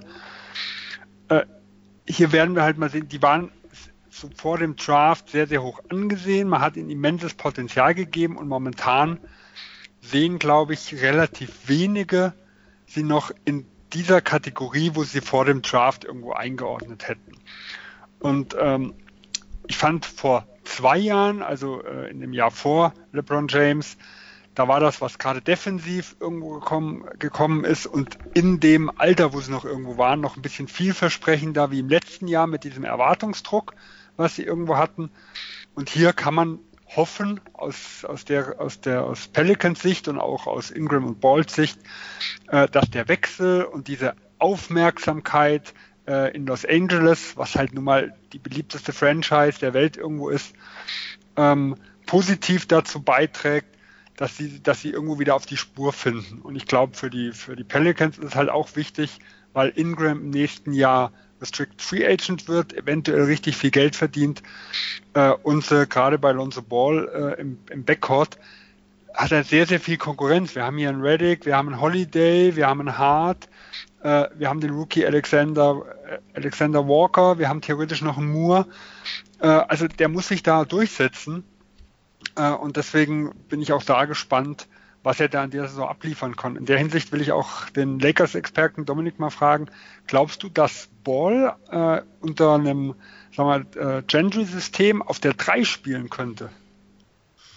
Ähm, das ist eine gute Frage. Ich glaube, er könnte es schon, gerade wenn offensiv, wenn es da dann mit, mit wenn JJ Reddick dann zum Beispiel auf die 2 oder auf, mit ähm, True Holiday reinrutscht. Ich glaube, das könnte gehen. Ähm, defensiv denke ich auch, denn Lonzo ist ein guter Verteidiger, ist ja auch mit, ja, was ist das, 6-6, also er ist ja auch nicht wirklich klein. Ähm, ich habe da wesentlich mehr Hoffnungen bei den ehemaligen Lakers-Spielern, als, als sie noch bei den Lakers waren. Jetzt nicht unbedingt aus den Gründen, die du genannt hast, mit Erwartungsdruck und so weiter, sondern einfach, weil Gentry ein wesentlich besserer Coach als Luke Walton ist der wahrscheinlich die Spieler auch ja, besser einsetzen kann. Und deshalb glaube ich, es kann klappen, aber es wird natürlich eine, eine sehr, sehr entscheidende Saison für diese Spieler. Wie du schon gesagt hast, der eine wird Restricted Free Agent, Lonzo hat große Konkurrenz und ich glaube einfach, dass Gentry da auch ja, vielleicht zu Beginn einiges ausprobieren wird, denn ja, Simon hat gesagt, es sind so viele neue Spieler. Ähm, ich glaube nicht, dass er da nach den ersten ja, zwei, drei Spielen schon hundertprozentig weiß, wer wie wo eingesetzt wird und wie viele Minuten bekommt. Meine, meine Frage zu den Pelicans ist, ähm, weil der Kader auch so ja ein bisschen komisch schon ist. Also ich, ich, ich weiß, ich, ich kann da noch gar nichts zu sagen. Mich interessiert einfach, wie wird eigentlich die Closing Lineup der Pelicans aussehen? Also, ich meine, mit Lonzo Ball und Drew Holiday, äh, das ist eigentlich defensiv natürlich ein extrem starker Backcourt. Dann wäre aber JJ Reddick auf der Bank, da würde dann vielleicht ein bisschen Shooting ähm, fehlen. Spielt man jetzt mit, mit, mit den dreien zusammen, dann wird es halt extrem klein werden weil Ingram und, und Williamson will man ja auch auf dem Parkett haben. Also das, das interessiert mich einfach, wie, wie Gentry das regelt. Und generell natürlich die Rotation, weil ich dort bei den Pelicans wirklich 12 bis 13 äh, Rotationsspieler sehe, von, von der Qualität her. Ähm ja, also die, die sind ja extrem tief, was den Kader angeht. Und deswegen, also ich habe die, die Pelicans auch auf dem Schirm, wenn es nochmal darum geht, irgendwann in der Mitte der Saison äh, ich sag mal, so ein Zwei-Vereins-Trade irgendwo zu machen. Ich glaube, sie werden hier ein bisschen ausdünnen müssen, weil sonst werden sie halt den Spielern äh, nicht, nicht gerecht und das ist immer eine gefährliche Situation, wenn eigentlich gute Spieler viel zu wenig Minuten bekommen. Äh, und die Frage ist halt eher, geht es Richtung Playoffs? Dann könnte ich mir vorstellen, dann wird das auch noch Versuch, ein, ja, ein, ein Trade werden, wo sie vielleicht versuchen, sportlich besser zu werden. Oder andersrum, wenn sie die Erwartungen, die sie, sag ich mal so, an sich selbst wahrscheinlich haben und die auch einige Experten an sie haben, irgendwo nicht erfüllen, könnte es auch sein, dass sie halt eher vielleicht einen Spieler hergeben und da vielleicht nochmal einen Pick oder irgendwas äh, bekommen, weil dann die sportliche Relevanz nicht mehr so da ist. Ähm, wobei ich jetzt auch, äh, gibt es irgendwelche Meldungen, ob Brandon Ingram im Sommer 30 Kilo Muskeln zugelegt hat oder sowas? 35. 35. weil ähm, wenn also ich fände es einfach auch mal spannend zu sehen, gerade unterm Gentry, äh, ein Zion Williamson auch mal auf Center, in Ingram auf der 4 und dann deswegen die Frage, ähm, ob Ball auf 3 gehen kann, halt Ball, Reddick und äh, Holiday. Das wäre für mich äh, immer mal für, für kurze Zeiten irgendwo mal eine richtig gefährliche Line-Up. Ähm, die, die ich einfach auch, auch, eine, auch außer Reddick, sag ich mal, eine sehr, sehr junge Line-Up, die ich einfach auch mal gern sehen würde. Ich weiß aber nicht, ob sie bei all den Centern, die sie irgendwo haben, mit Zion Williamson auf der 5 wirklich planen. Also ich stelle mir das schwierig vor. Ähm, Dominik, wie, sieht dein Thema aus, deine Story? Ja, mein großes Thema ist eben, wie wird Gentoo die Rotation anpassen, um das bestmögliche Spacing zu generieren. Ich knüpfe da gerade mal an Sven an. Ich fände es unheimlich schade, wenn man Zion niemals auf der 5 sieht, denn ja, gerade jetzt in New Orleans mit dem, ich sag mal so, mit eben Ball, Ingram und Zion, sie sind jetzt nicht wirklich gefährlich von draußen. Der eine wirft wenig, der andere trifft nicht so gut. Also ähm, dann hast du noch Derek Favors, der auch relativ wenige Dreier nimmt. Also da wird es mit dem Spacing und so weiter dann doch schon etwas kritisch. Und darum wird natürlich Reddick viele Minuten sehen. Und da glaube ich, ja, wie du gesagt hast, wenn Zion mal auf die 5 rücken könnte, da kannst du eben noch einen Reddick oder einen Moore und so weiter oder auch einen George Hart reinschieben, die eben dir dann die Gefahr von draußen bringen. Und ich glaube, das wird, ja, das das Thema schlechthin sein, so ähm, für Gentry, wie, wie verteilt er die Minuten, denn es muss wirklich passen, dass die ganzen Leute ihre Minuten sehen und dass eben ein funktionierendes Line-up auf dem Feld ist. Denn so athletisch und so gut die Leute noch sein mögen, du brauchst einfach eine gewisse Raumaufteilung, du brauchst einen gewissen Platz, um eben offensiv gefährlich zu sein. Und ja, so blöd es klingt, ich glaube echt, dass die, die Tiefe, dass die Pelicans zu viel Tiefe haben. Gerade für so ein Team eben, da die jungen Spieler die Minuten bekommen müssen, kann ich mir auch, ja, wie Sven gesagt hat, gut vorstellen, dass sie da dann Richtung Trade Deadline, ja, eben zwei Leute abgeben und so weiter, eben, dass sie die Rotation aussehen, dass manche Spieler statt ihrer 18 Minuten dann halt nachher äh, ihre 22, 23 Minuten sind. Denn es wäre wirklich schade, wenn bei dem Talent, das sie haben, bei den ähm, jungen Spielern, die sie haben, wenn da irgendjemand enorm kürzer treten müsste, weil einfach nicht genug Minuten ja, übrig sind. So sehen wir vielleicht keine äh, Breakout-Season von Okafor. Ne? Ja, das wäre natürlich eine Katastrophe. Weil er keine Minuten kriegt. Ja. So, ja, wir haben, wir haben uns eben bei den, bei den äh, Grizzlies etwas kürzer gehalten. Deswegen äh, muss ich dann jetzt doch noch mal eine Zusatzfrage stellen und zwar natürlich Zion Williamson. Was erwartet ihr von ihm? Also jetzt von der Produktion her, ähm, von seinem Impact aufs Team. Sven, äh, zuerst mal die Frage an dich. Ja, beim Rookie immer extrem schwer. Ich glaube, äh, defensiv hat er eigentlich alle Tools, um schon äh, einen gewissen Impact zu haben. Jetzt muss man natürlich sagen, Rookies sind ganz, ganz selten überdurchschnittliche Verteidiger. Ähm, aber so die Anlagen, die hat, ist er zumindest, ja, ich denke, er wird kein Negativverteidiger irgendwo sein. Und ich denke, das ist schon für, einen, für einen Rookie eine, eine, wäre eine extrem gute Leistung offensiv, ich könnte mir hier vorstellen, dass er extrem profitiert vom Gesamtsystem, was Gentry eigentlich äh, hat, dass sie sehr, sehr viel laufen, gerade wenn Lonzo Ball äh, auf der Eins steht. Ähm, der ist auch jemand, der viel die Bälle verteilt, der eigentlich auch genau in das Spielsystem mit reinpasst. Sobald sie in Transition sind, dann glaube ich, ist er ein absolutes Tier. Im Halfcourt ist er, also ich glaube, er kann halt schon auch zum Brett ziehen, aber da trifft er natürlich auf ganz andere Leute wie am College.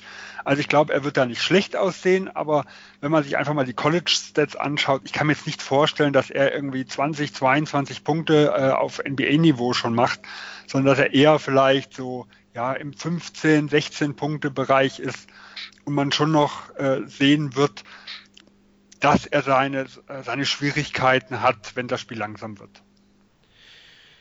Okay, also jetzt auf jeden Fall von den, vom Scoring her keine Monstersaison. Dominik, ähm, ist das auch deine Erwartung? Ja, also ähm, ich glaube, wer da wirklich riesengroße Erwartungen an ihn im ersten Jahr hat, könnte bitter enttäuscht werden. Ähm, ich glaube, für ihn ist umso schneller das Team spielt, umso besser, eben weil er in der Transition gefährlicher ist als im Halfcourt. Und ja, ich glaube, mit Gentry hat er einen guten Coach und wie ich vorher schon gesagt habe, es muss einfach, die Spieler um ihn herum müssen passen. Also wenn er da dann wirklich dauerhaft mit Favors, mit Ingram und mit Lonzo auf dem Feld steht, dann könnte das Spacing doch ja kritisch werden und sein Platz eingeschränkt. Aber wenn er dann oft ja Minuten sieht, wenn er auf der größeren Position spielt und Redick auf dem Feld ist, dann glaube ich, sieht er auch besser aus. Ähm, defensiv, ja, ist es natürlich als Rookie, da sehen sehr, sehr wenige Rookies gut aus in der NBA. Bei ihm habe ich jetzt mehr Hoffnungen, weil er doch am College da richtig gut war. Offensiv, ja, eben wie gesagt, umso mehr Platz er hat, umso besser ist er. Aber ich würde jetzt nicht irgendwie davon ausgehen, dass er da ein 20-Plus-Scorer wird. Da muss man, glaube ich, einfach noch ein bisschen abwarten. Er ist ja auch er war ja auch einer der jüngsten Spieler im Draft, also er ist erst im Juli 19 geworden. Also ich glaube, man tut gut daran, wenn man da in ihn nicht die aller, allergrößten Hoffnungen im ersten Jahr setzt. Ja, und vor allem, wenn er 15 Punkte macht, also wir haben ja vorher über die Tiefe des Teams gesprochen. Ich weiß nicht, ob er jetzt 35, 36 Minuten äh, in jedem Spiel dort sehen wird. Also ich könnte mir auch vorstellen, gerade mit den Fragezeichen, die man ja auch hat, äh, mit dem Gewicht, wie das für die Knochen und sowas ist, dass sie da auch, dass sie da auch jetzt nicht zu aggressiv mit der Minutenverteilung für ihn irgendwo sind, sondern dass er auch mal Spiele hat, in denen er vielleicht nur 28, 29 Minuten auf dem Parkett steht. Äh, und wenn du dann am Ende bei 15 Punkten äh, landest, glaube ich, ist das vielleicht für den einen oder anderen, der andere Erwartungen hat, enttäuschend. Ich glaube, er kann trotzdem äh, eine sehr gute Saison spielen und muss keine 18, 19, 20 Aufwärtspunkte äh, auflegen. Also, obwohl er ja aus der Draft-Klasse das schon deutlich äh, mit Abstand höchste Potenzial hat, die, äh, das Rennen um, um den Rookie des Jahres ist dann vielleicht, wird dann vielleicht gar nicht so eindeutig werden. Da, haben wir jetzt auch in der Division dann auch Jamorant dann noch eben besprochen, äh, äh, also über ihn gesprochen kurz. Äh, ja, vielleicht sogar, vielleicht macht er es sogar. Ähm, kann natürlich sein, dass ich mich jetzt total ähm, dann ähm, vertue. Aber ja, vielleicht ist sogar Ja Morant am Ende der Rookie des Jahres. Ähm, muss man mal abwarten. Wollen wir dann äh, zu der Prognose kommen? Also ich tue mich ein bisschen schwer, weil die Pelicans hatten 33 Siege in der Vorsaison. Da hat Anthony Davis dann halt auch ähm, bei weitem nicht alle Partien absolviert, aber trotzdem war er natürlich schon äh, zu Beginn der Saison dann auch da. Äh, Zion Williamson. Ja, also ich, ich, ich bin da immer skeptisch, wenn du halt so junge Spieler hast, die dann auch ähm, dann schon produ produzieren sollen. Du hast die komische Situation, dass du, dass es vielleicht an Shooting fehlt auch. Äh, ja, aber trotz der Kadertiefe traue ich ihnen irgendwie schon dann so, ja, so 36 bis 39 Siege zu. Ähm, Sven, bin ich da zu hoch, zu niedrig oder passt das? Also ich habe es jetzt auch mal bei 39 äh, mit drin und so, ja, so knapp hinter den Playoffs. Also ich habe es mal an 10 eingruppiert. Mich würde es aber auch nicht wundern, äh, wenn sie in die Playoffs kommen. Äh, wie gesagt, für mich wird ist allein dadurch halt extrem spannend, dass sie das Potenzial haben, äh, je nach Saisonstarts durch, durch, durch Trades halt immens nach oben und sich immens nach unten fallen zu lassen. Also in beide Richtungen. Man kann auf der einen Seite sagen, oh, es, diese Doppelstrategie funktioniert überhaupt nicht. Äh, die Jungen sind überhaupt noch nicht so weit. Äh, wir sagen, Holly, wir tun für Holiday nochmal alles holen an, an Assets, was wir irgendwo bekommen. Äh, und dann würden sie immens abstürzen. Auf der anderen Seite fällt es mir halt relativ leicht, auch einen Weg zu sehen, äh, wo sie sagen, okay, wir tauschen halt, wie wir angesprochen haben, zwei, drei irgendwo Junge, wir setzen vielleicht noch einen Pick mit drauf, haben wir ja eh eine ganze Menge von äh, nochmal ein, nehmen auch jemanden, der auch, sag ich mal, äh, auch in den Zukunftsplan passt, aber der vielleicht ein bisschen besser äh, jetzt schon ist. Und da sind sie plötzlich bei Anfang, Mitte 40 Siegen äh, und sind in den Playoffs. Von dem her, ich habe sie äh, einen Sieg über Dallas, sag ich mal, eingruppiert, aber so in derselben Sparte. Ich sehe aber so das Upside eigentlich noch ein bisschen höher. Ja, also ähm, ich habe es jetzt auch mal als Playoff-Anwärter auch so rund um die 38, 39 Siege. Ich denke auch, wenn es bei Ihnen funktioniert, wenn da Gentry die richtigen Maßnahmen trifft, dann haben sie für mich auch ähm, mehr Potenzial zum Beispiel als Dallas. Und wenn das klappt, dann kann ich mir auch gut vorstellen, dass sie in die Playoffs kommen ich denke einfach, ähm, eine Handvoll andere Teams haben einen höheren Floor als sie. Also da kann man, wenn alles normal läuft, davon ausgehen, dass die anderen Teams besser sind. Aber wenn sich jetzt, ja, keine Ahnung, einer der, der jungen Spieler sehr gut entwickelt, wenn Holiday so weiterspielt, falls sie im äh, Februar so einen Trade machen, dann sind sie für mich sicherlich ein Kandidat, der auf die hinteren Playoff-Plätze kommen kann. Ja, und JJ Reddick hat ja schon den Zeigefinger gehoben und hat zu Zion Williamson ganz klar gesagt, er war 13 Jahre dabei, war 13 Mal in den Playoffs und das soll jetzt nicht enden. Ja, da hat er natürlich auch ein Wörtchen mitzureden. Er kann natürlich auch äh, dazu beitragen, dass es dazu kommt. Ne? Er ist ja auch äh, einer der ja, erfahrenen Spielern in der in der in der äh, im Team. Also ähm, ja, da wird sein Einfluss sicherlich auch nicht zu unterschätzen sein. Ähm, ich glaube, damit haben wir schon einiges über die Pelicans gesagt. Wir gehen weiter zurück nach Texas zu den San Antonio Spurs, die ja jetzt zur Ablenkung mal ein Team, wo sich äh, nicht so viel getan hat. Ähm, die Verlängerung gab es mit Rudy Gay. Dann ist neu dabei Demari Carroll, Trey Lyles, äh, der Rookie Luka Samanic und ähm, Calvin Johnson haben sie auch gedraftet. Äh, bei den Abgängen ist zu nennen Davis Bertans, äh, Dante Cunningham, ja und das war's dann eigentlich schon. Also Donatas Montunas, Quincy Pondexter, äh, die haben ja auch in der letzten Saison jetzt nicht äh, so viel beigetragen, um es mal vorsichtig zu formulieren. Das heißt, wir haben eigentlich äh, eine fast komplette Rotation, außer dass natürlich jetzt eine Sache entscheidend ist, und zwar, dass DeJounte Murray zurück ist nach seiner schweren Verletzung, der Point Guard. Und ähm, ja, also vielleicht beginne ich da jetzt mal mit der Story. Und zwar ist es ja so, dass äh, Derek White ja in den Playoffs so groß aufgespielt hat letzte Saison, jetzt auch bei Team USA dabei war in China Und mich interessiert einfach, ähm, ob die beiden zusammenspielen können oder nicht. Ähm, ja, so wie, wie das da im Backcourt aussieht äh, bei den Spurs und wie sich die beiden natürlich machen. Äh, gemeinsam dann auch mit Lonnie Walker. Ähm, also ja, die jungen Spieler auf den Guard-Positionen interessieren mich bei den Spurs. Ähm, Dominik, dein Thema? Ähm, ja, ich habe mir jetzt mal aufgeschrieben, ähm, ob die Spurs wieder aus der Mitteldistanz die Lichter ausschießen und damit ihre Schwächen von draußen kaschieren. Ähm, ja, du hast eh schon Murray und äh, White genannt. Die beiden treffen jetzt nicht wirklich gut von draußen. Und dazu hast du noch einen DeRozan, einen Lamarcus Aldridge. Also das Spacing, ich sag mal wirklich das große Spacing mit, mit Dreierschützen ist da nicht so gut und da hat auch Zach Lowe in seinem Artikel zum Beispiel geschrieben, ähm, dass die dass San Antonio gerade aus der Mitteldistanz letzte Saison unheimlich gut getroffen hat. Die haben ihre Expected uh, Effective Field Goal Percentage, also wie viel Prozent sie eigentlich aus diesen Würfen treffen sollten, haben sie mit über 3,5 Prozent überboten. Das war die zweitbeste ähm, Zahl nach den Warriors in der Liga. Und das hat einfach die gewisse Schwächen in der beim Dreierwerfen überdeckt. Darum sind sie ja auch ein, eine Top 5 Offense letztes Jahr gewesen. Das war schon sehr überraschend für mich und da bin ich gespannt, wie sie das ähm, wieder irgendwie ja rüberbringen. Denn sie werden wieder sehr, sehr viel aus der Mitteldistanz werfen. Das hat es einfach an sich, wenn du einen DeRozan, einen Lamarcus Aldridge im Team hast. Und da bin ich gespannt, ob die wieder da so gut werfen, denn es wird schon irgendwie nötig sein, denn wenn sie von draußen nicht so gut treffen, dann kann ich mir nicht vorstellen, dass sie eine wirklich gute Offense stellen. Ja, wobei man ja bei Dreier Schwäche sagen muss, es geht ja vor allem ums Volumen.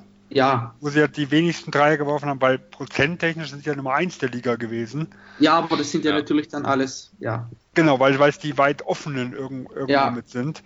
Ähm, trotzdem habe ich da auch dieselben Fragezeichen, weil ich würde jetzt, sagen wir mal, Stand heute prognostizieren, ähm, dass, dass äh, Pöltl und Aldridge als Big starten, weil San Antonio meistens mit zwei Bigs äh, ja, ja, aufläuft.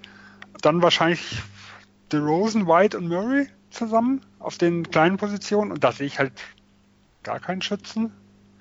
Die Alternative also, wäre halt Brian Forbes auf der 2. Ähm. Ja, äh, und äh, wenn ich jetzt halt einfach sehe, dass ein so gut Murray äh, defensiv ist und ich glaube, er ist das größte Talent, was sie in San Antonio haben und kann eine riesen Zukunft in der Liga haben. Aber wenn er jetzt den Schuss nicht hinbekommt, es gab ja immer wieder Gerüchte vor, äh, vor noch einem Jahr, äh, er hat immens dran gearbeitet, wir sehen da immense Fortschritte. Gut, das sehen wir, das hören wir jeden Sommer, äh, wenn es aus San Antonio kommt, ist man da sicher etwas optimistischer wie bei anderen Franchises. Äh, aber das will ich halt erstmal sehen. Äh, aber wenn ein, ein Morrill reinkommt, kann das natürlich auch bedeuten, dass genau diese Forbes, Paddy Mills, also die, die zumindest hochprozentig Dreier geworfen haben, die halt ganz andere Schwächen haben, ähm, dass die weniger Spielzeit sehen. Und dann kann es sein, das Volumen sieht immer noch so schlecht aus, aber die Quote geht vielleicht auch runter. Äh, und da bin ich mir auch nicht sicher, ja, wie das in der heutigen NBA funktioniert. Aber gut, San Antonio überrascht einen jedes Jahr wieder. Ähm, von dem her, so eine gewisse Skepsis bei San Antonio habe ich. Äh, auch wenn äh, defensiv natürlich äh, Morit im Team eine ganz andere Halt irgendwo geben kann, weil da sind sie im letzten Jahr ja doch schon deutlich abgefallen im Vergleich zu den Vorjahren. Äh, was ich mir noch als Thema gemacht habe, ist, was passiert mit der Marco DeRozan?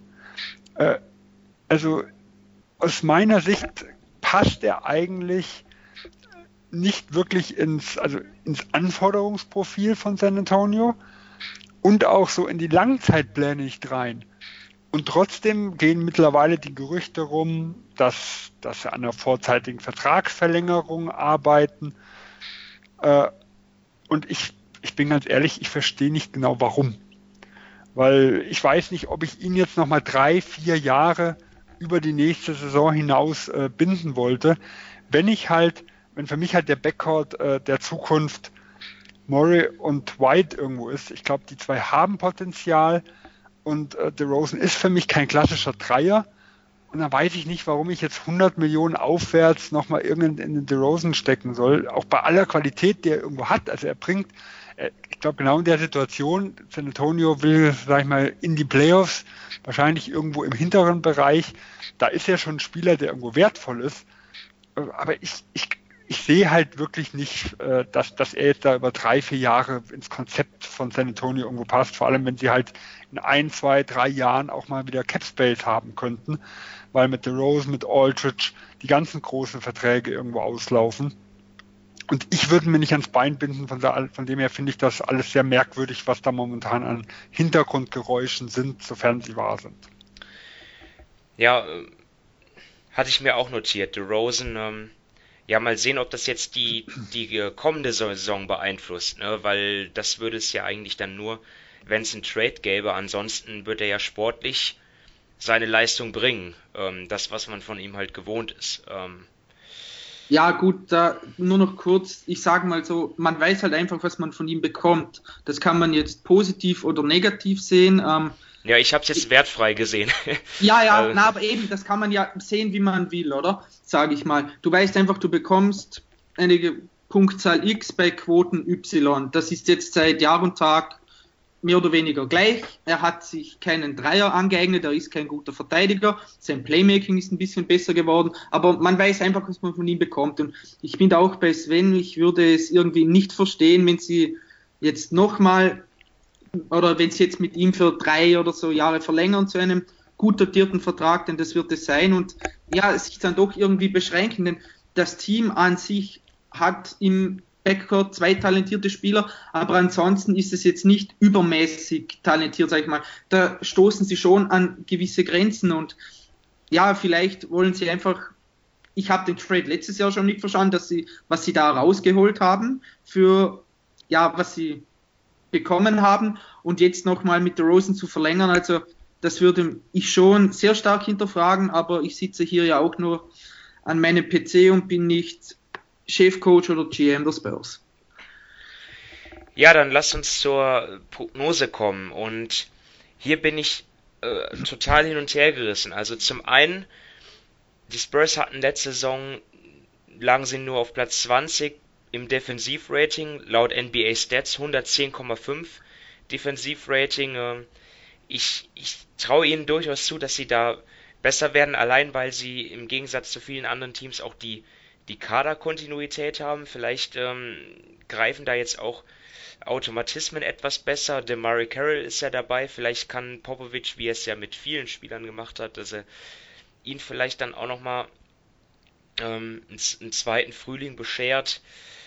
Dann gleichzeitig ähm, ja, ist der John T. Murray dann zurück. Dadurch sollten sie auf jeden Fall besser werden. Und trotzdem kann ich mir nicht vorstellen, dass sie wie in der Saison äh, davor 48 Siege holen, weil auch der Westen in der Breite dann halt auch einfach immer noch sehr stark ist. Die Pelicans greifen neu an, die, die Mavs werden besser werden, wie viel besser weiß man nicht.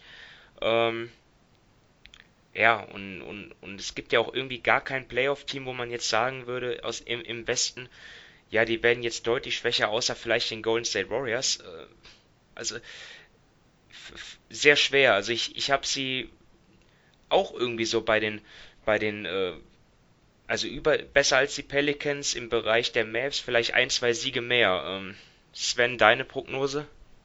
Ja, also ich habe sie so bei Mitte 40 Siegen. Okay, also ähm, etwas besser als meine Einschätzung. Ja, ja also ähm, im Endeffekt ist für mich äh, sie und ein anderes Team, was wir noch in einer, ähm, in einer anderen Folge besprechen werden, das sind für mich so die zwei Wackelkandidaten, die ich sehe.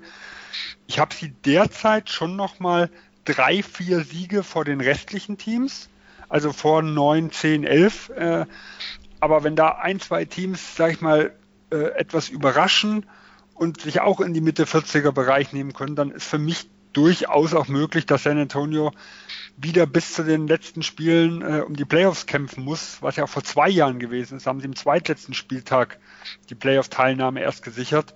Und sie waren jetzt ja auch zweimal in Folge äh, auf Platz 7. Und Im letzten Jahr war es halt nur so, dass eigentlich nach Platz 8 eine Riesenlücke entstanden ist von den Clippers zu den Kings, weil halt Minnesota mit der ganzen Jimmy Butler-Geschichte, äh, sagen wir, den Erwartungen nicht gerecht wurde. Die Anthony Davis-Geschichte hat New Orleans ähm, äh, aus dem Playoff-Rennen geschossen. Gut, davor haben sie auch schon Schwierigkeiten gehabt. Also für mich ist halt einfach die gehören halt zum Wackelkandidaten, wenn einer irgendwo kommt. Ich könnte mir halt auch vorstellen, dass, äh, die, dass DeJounte Murray, der ja auch jetzt ein Jahr gefehlt hat, dass auch hier die Wiedereingliederung äh, und der Wunsch, ihm vielleicht viele Minuten zu geben, äh, ihn so ein bisschen zu pushen, dass das auch in beide Richtungen gehen kann. Auf der einen Seite hofft man sich von dem Potenzial, was man ihm irgendwo sieht, dass er vielleicht das Team auch jetzt schon, aber vor allem langfristig irgendwo tragen kann. Äh, auf der anderen Seite ist es kein perfekter Fit. Er ist ein Jahr raus und es könnte auch sein, dass er erstmal gerade in den Anfangszeit so ein bisschen der Negativfaktor ist. Ähm, und deswegen habe ich sie auch nicht als sicheren Playoff-Kandidat mit drin. Aber trotzdem würde ich Stand heute sagen, äh, wir werden sie auch nächstes Jahr im Ende April wiedersehen. Gut, Dominik, deine Einschätzung. Ja, für mich sind sie auch Playoff-Anwärter. Ich würde auch eher Ja zu den Playoffs als Nein sagen, eben weil sie eine gewisse Kontinuität haben. Sie, man weiß einfach bei ihnen, sie werden ihre 40 plus Spiele gewinnen, ähm, wenn alles normal läuft. Wenn natürlich von hinten ein Team kommt, das, das heiß läuft, dann kann ich mir vorstellen, dass sie rausfliegen, eben weil sie weniger Potenzial als andere Kandidaten haben. Aber ich gehe einfach davon aus, dass ihre Defense besser wird. Ob jetzt da Murray, er wird einen Einfluss haben, denke ich mal, aber nur schon alleine eine Pop-Verteidigung auf Platz 20 oder um das herum zwei Jahre in Folge kann ich mir schwer vorstellen. Offensiv glaube ich, dass sie schlechter werden, aber ja, ich sehe sie auch so rund um Platz 7, 8, also eigentlich wie die wie letztes Jahr und ich glaube, sie, man, sie sind einfach die Spurs. Also ich will sie nicht wieder unterschätzen, das habe ich leider schon öfters mal gemacht, aber ja, man weiß einfach, was man bekommt und wenn alles normal läuft, dann sehe ich sie auf den hinteren Playoff-Plätzen. Ja, so fassen wir zusammen. Wir haben alle die Rockets als ganz klar bestes Team der Division, die Grizzlies ganz klar das Schwächste und ja, die Spurs alle an zwei, aber nicht deutlich vor den Mavs und ähm, Pelicans. Also dort kann eine, ähm, ja, wenn, wenn es irgendwo mal Probleme gibt, ähm, kann, kann sich das gut äh, verändern auch. Ähm. und ja, gut, dann, ich habe sie mit, mit sechs oder sieben Spielen schon nochmal deutlich aber ich glaube, bei San Antonio wissen wir eher, was es ist. Also da sehe ich jetzt nicht unbedingt, dass sie, dass sie viel weiter nach oben schießen. Ähm, aber auch nicht nach unten. Bei den Pelicans und auch bei den Mavericks äh, sehe ich beide Richtungen. Also da ist es schon möglich, dass eine gewisse Steigerung, aber auch ein gewisser Abfall irgendwo kommt. Von dem her sind die zwei für mich ein bisschen ungewisser und können auch aufschließen zu den Spurs. Also mit sechs, sieben, sechs bis sieben Spiele Im das ist schon eine gewisse Differenz. Ja. Es muss schon sehr gut laufen. Genau. Ähm, dann beenden wir die Folge mit unseren Tipps fürs ähm, Basketball.de US-Manager-Spiel. Ähm, ja, da freuen wir uns natürlich auch, wenn ihr Zuhörer diese Saison wieder mitspielt. Ähm, ja, die letzte Saison musste ja, konnte ja leider nicht zu Ende gebracht werden, ähm, wegen äh, des Hackerangriffs auf unsere Seite. Aber wir sind wieder da. Ähm, und ähm, ja, die es, es ist auch schon eröffnet. Ihr könnt euer Team aufstellen und wir wollen euch da zumindest ein paar Tipps geben, ähm, falls es wirklich Tipps sind. Denn ob jetzt meine Tipps wirklich so, äh, ja, hilfreich sind, sei dahingestellt. So wirklich weit vorne habe ich die Saison, äh, habe ich das, äh, habe ich noch nie abgeschnitten eigentlich. Sven ist da schon eher der Experte und ähm, deswegen kannst du dann gleich mal deinen Spieler zu der Division raushauen, äh, den man sich, den man auf jeden Fall in die Erwägung ziehen sollte, wenn man also, sich das Team aufstellt. Ja, für mich ein Spieler, an dem ich nur schwer vorbeikomme, ist Brandon Clark. Mit 0,74 Millionen äh, ist er halt so gepreist, wie er gedraftet worden ist. Das ist ja quasi mit 6 Millionen bei Sign geht es ja los und dann ist es immer mehr abfallend und an Position 21 äh, spielt es keine Rolle, was man von ihm erwartet irgendwo. Dann gibt es den festen Preis von 0,74 Millionen. Ich hatte es ja vorher schon angesprochen. Er wurde teils als Top 10, Top 5 Kandidat gehandelt er spielt in einem Team, wo er ein Zukunftsspieler sein kann. Ich glaube, auch wenn er vielleicht nicht startet, aber 20, 22 Minuten von der Bank traue ich ihm mindestens zu. Und auch wenn er jetzt kein 15 bis 20 Punkte-Scorer werden sollte, ich glaube, er wird in allen Statistiken was liefern. Äh, und billige Spieler, äh, um sich nachher wieder teure anschaffen zu können, braucht man immer. Von dem her äh, für mich ein, ja, ein relativ, relativ, sagen wir mal, sicherer Pick, wenn es halt in dieser Preisklasse irgendwo ist, Brandon Clark. Dominik?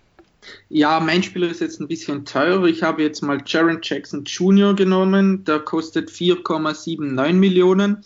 Ähm, ja, er hat jetzt letztes Jahr hat er schon 26 Minuten bekommen, hat da knapp 14 Punkte gemacht. Ich glaube jetzt, dass er dieses Jahr mit Ja Morant ein Fixpunkt des Teams sein wird. Ich denke auch, dass er mehr Minuten bekommt. Und alleine, weil ich ja davon ausgehe, dass ähm, Memphis eine höhere ein höheres Tempo hat als letztes Jahr, glaube ich, dass er mehr Abschlüsse bekommt. Und ja, ich gehe davon aus, dass er seine Produktion, die er letztes Jahr hatte, ähm, steigern wird. Und da ist er für diesen Preis, finde ich ihn eigentlich ganz in Ordnung.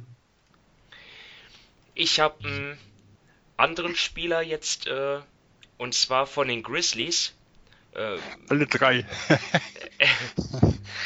ähm, ja, und zwar Dylan Brooks. Und zwar deswegen, weil er ja auch hier in den Depth Charts von vielen Seiten auch eingetragen ist als Starter auf der 2. Wir haben es in der letzten Saison gesehen, dass er einen extrem guten Saisonstart hatte mit äh, tollen Quoten aus dem Feld ähm, und von der Dreierlinie und auch darum geht es ja ähm, beim Managerspiel, dass man Spieler auswählt, die ja zu Beginn der Saison, bevor dann die Trade-Phase beginnt, dann auch ihren Wert steigern können und ähm, Dylan Brooks ist halt zumindest jemand, den man in Erwägung ziehen kann, jetzt im ganz niedrigen Preissegment. Also er kostet nur 1,22 Millionen und ja, natürlich kein Topspieler der Liga, aber ich glaube, den Preis, den, den kann er auf jeden Fall steigern.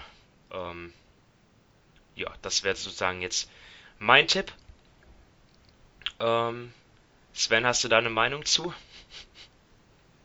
Also ich habe jetzt den Brooks nicht mit drauf. Ich glaube, äh, er wird zwar wichtige Shooting für Memphis bringen. Ich glaube auch, er kann seinen Preis steigern, könnte auch Starter werden. Ich glaube halt, er wird außer Punkten nicht so viel geben. Und da gibt es ein, zwei, die ich in den Preiskategorien vielleicht noch ein bisschen interessanter finde.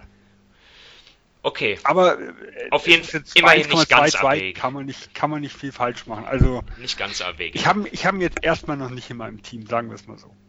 Ja. Gut, und damit sind wir am Ende der Folge angelangt. Vielen Dank äh, an euch beide, Sven und Dominik, für eure Einschätzungen. Vielen Dank fürs Zuhören und ja, also das ist ja jetzt erst ähm, die erste Preview gewesen von sechs. Ähm, wir machen schon bald weiter dann mit der Pacific Division. Ähm, bis dahin verabschieden wir uns und wünschen euch alles Gute. Bis dann. Ciao. Ja, Simon, da du so viele Überstunden abbauen musstest nach der WM, müssen wir uns auch ranhalten. Ja, Fall. Ciao. With the ninth pick in the 1998 NBA Draft. Ball ist bei Nowitzki, da muss er hin jetzt. Und verteidigen! Verteidigen jetzt! Es ist schlicht und ergreifend der einzig wahre Hallensport.